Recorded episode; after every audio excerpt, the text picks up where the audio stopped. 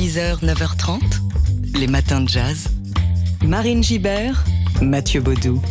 Un grand nom de la photo s'est éteint. Le photographe Elliot Erwitt est décédé hier à l'âge de 95 ans, laissant derrière lui une œuvre riche, majoritairement en noir et blanc, toujours pleine de malice. Une photographie ne se prépare pas, elle se fait cueillir, disait Elliot Erwitt, euh, photographe facétieux, un célèbre pour ses clichés de rue, de jambes, de chiens aussi, beaucoup. Né en 1928 en France, de parents émigrés russes, Elliot Erwitt a grandi en Italie avant de partir aux États-Unis à la veille de la Seconde Guerre mondiale. Il résidait à New York depuis des décennies. Et il avait été donc l'un des grands noms de l'agence Magnum, agence qu'il a rejoint en 1953 grâce à Robert Capa, prestigieuse agence dont il a d'ailleurs assumé la présidence aussi pendant quelques années.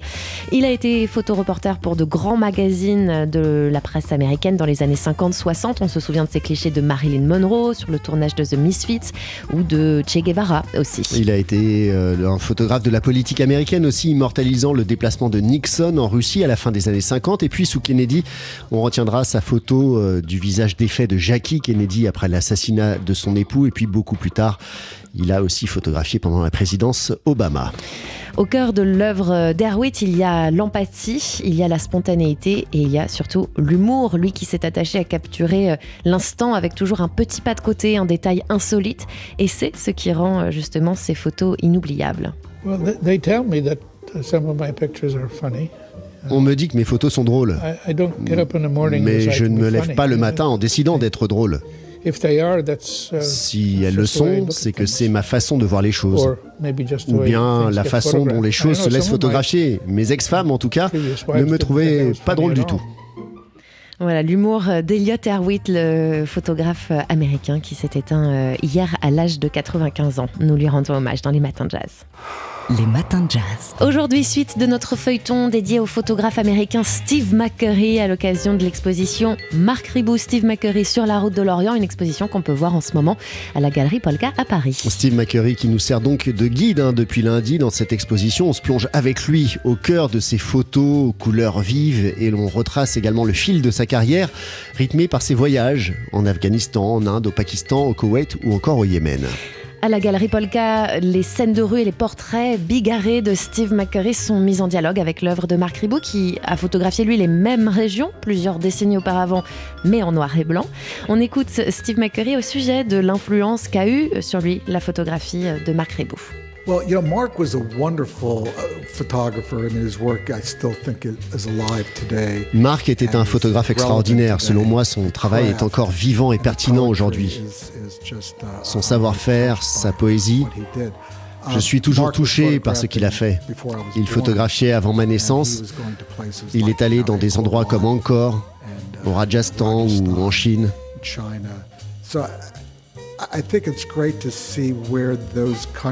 C'est passionnant de voir ce qu'étaient ces pays et ces cultures à l'époque. Pour le cas de l'Afghanistan, par exemple, il y était à un moment plus paisible. Et pour le Cambodge, c'était avant l'invasion vietnamienne et les Khmer rouges. J'ai vraiment appris beaucoup des photographes comme Marc Ribou, Henri Cartier-Bresson, Elliot Erwitt, Yves Arnold, Martier de Franck. Je les admirais quand j'étais jeune photographe, leur approche humaniste, leur attention portée à la composition et à la lumière. J'ai incorporé tout ça dans mon propre style.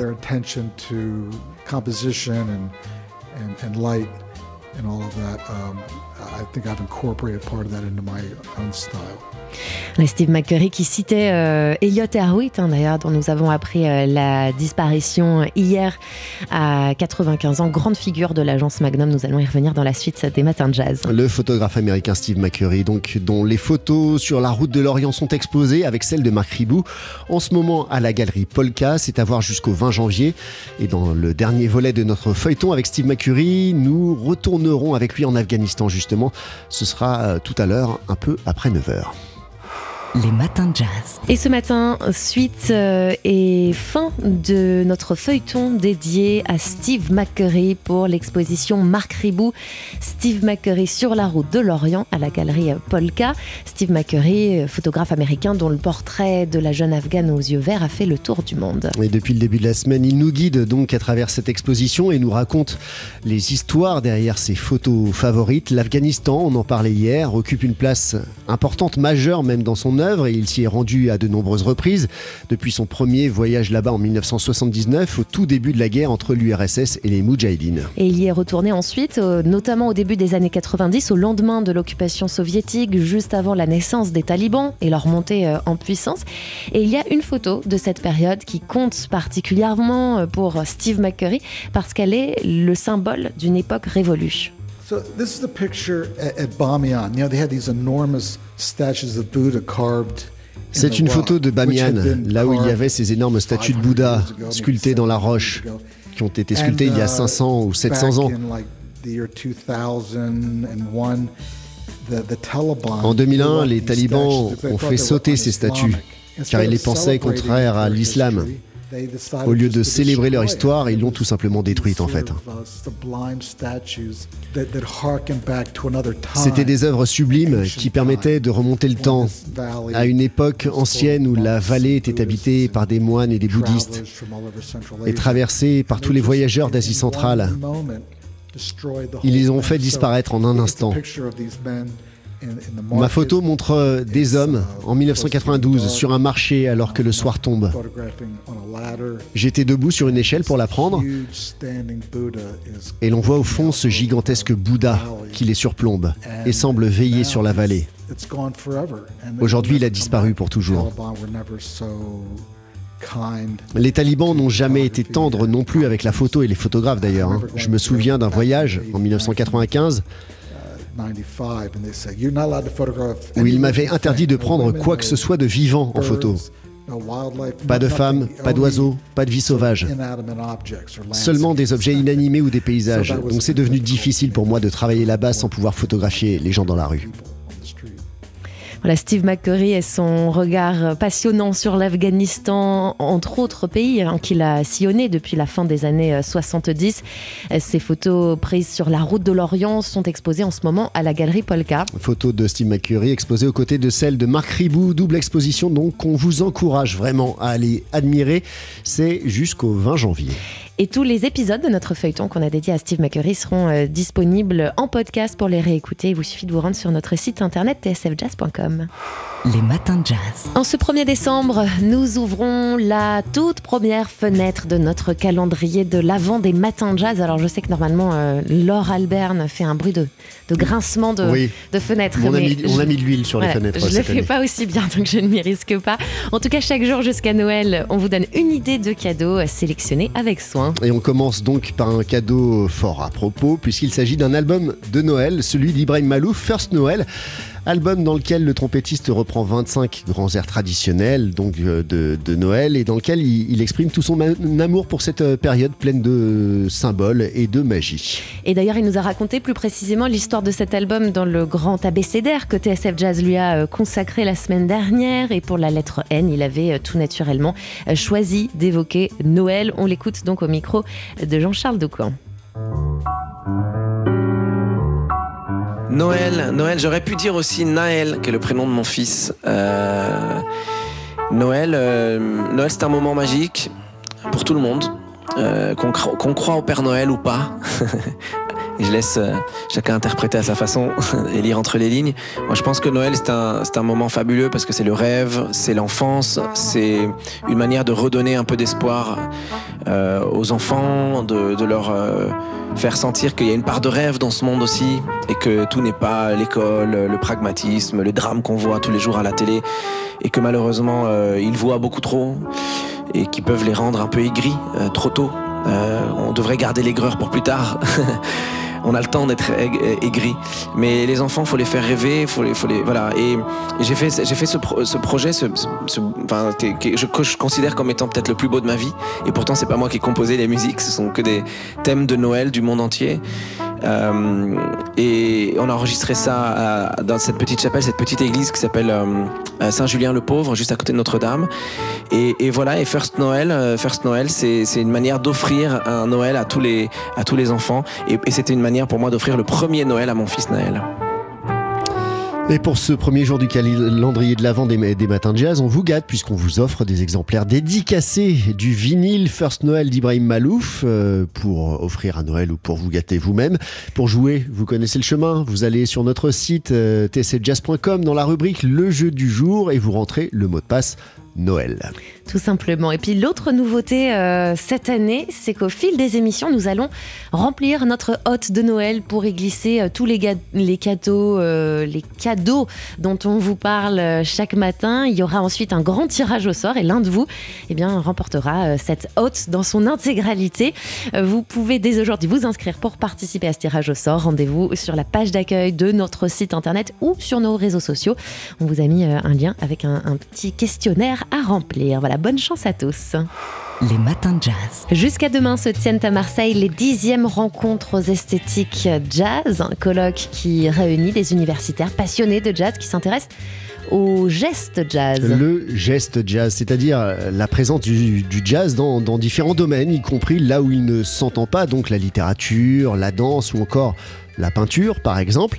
Et cette année, la thématique de ces rencontres, euh, eh bien, c'est les traversées du jazz.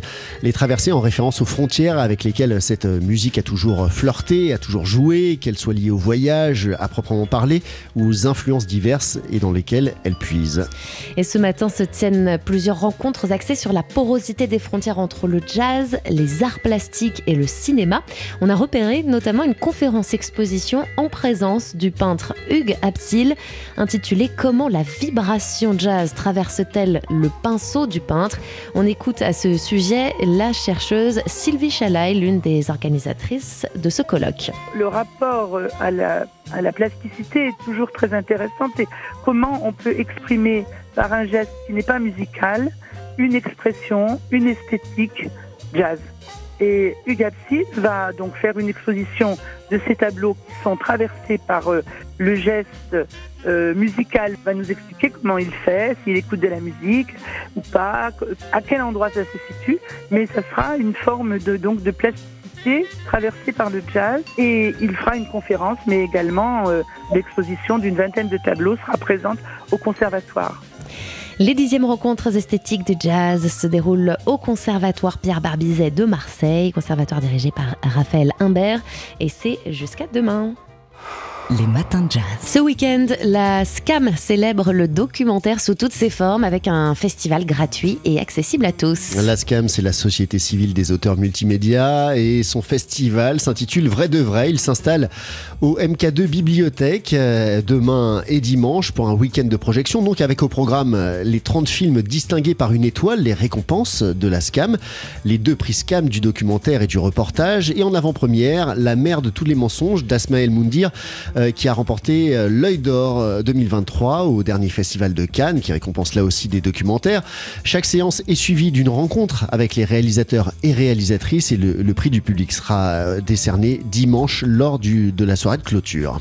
Parmi les projections prévues, on vous recommande plus particulièrement le film qui a reçu cette année donc le prix du documentaire de, de la SCAM, réalisé par un artiste dont on vous parle régulièrement sur TSF parce qu'il a décidément de multiples talents.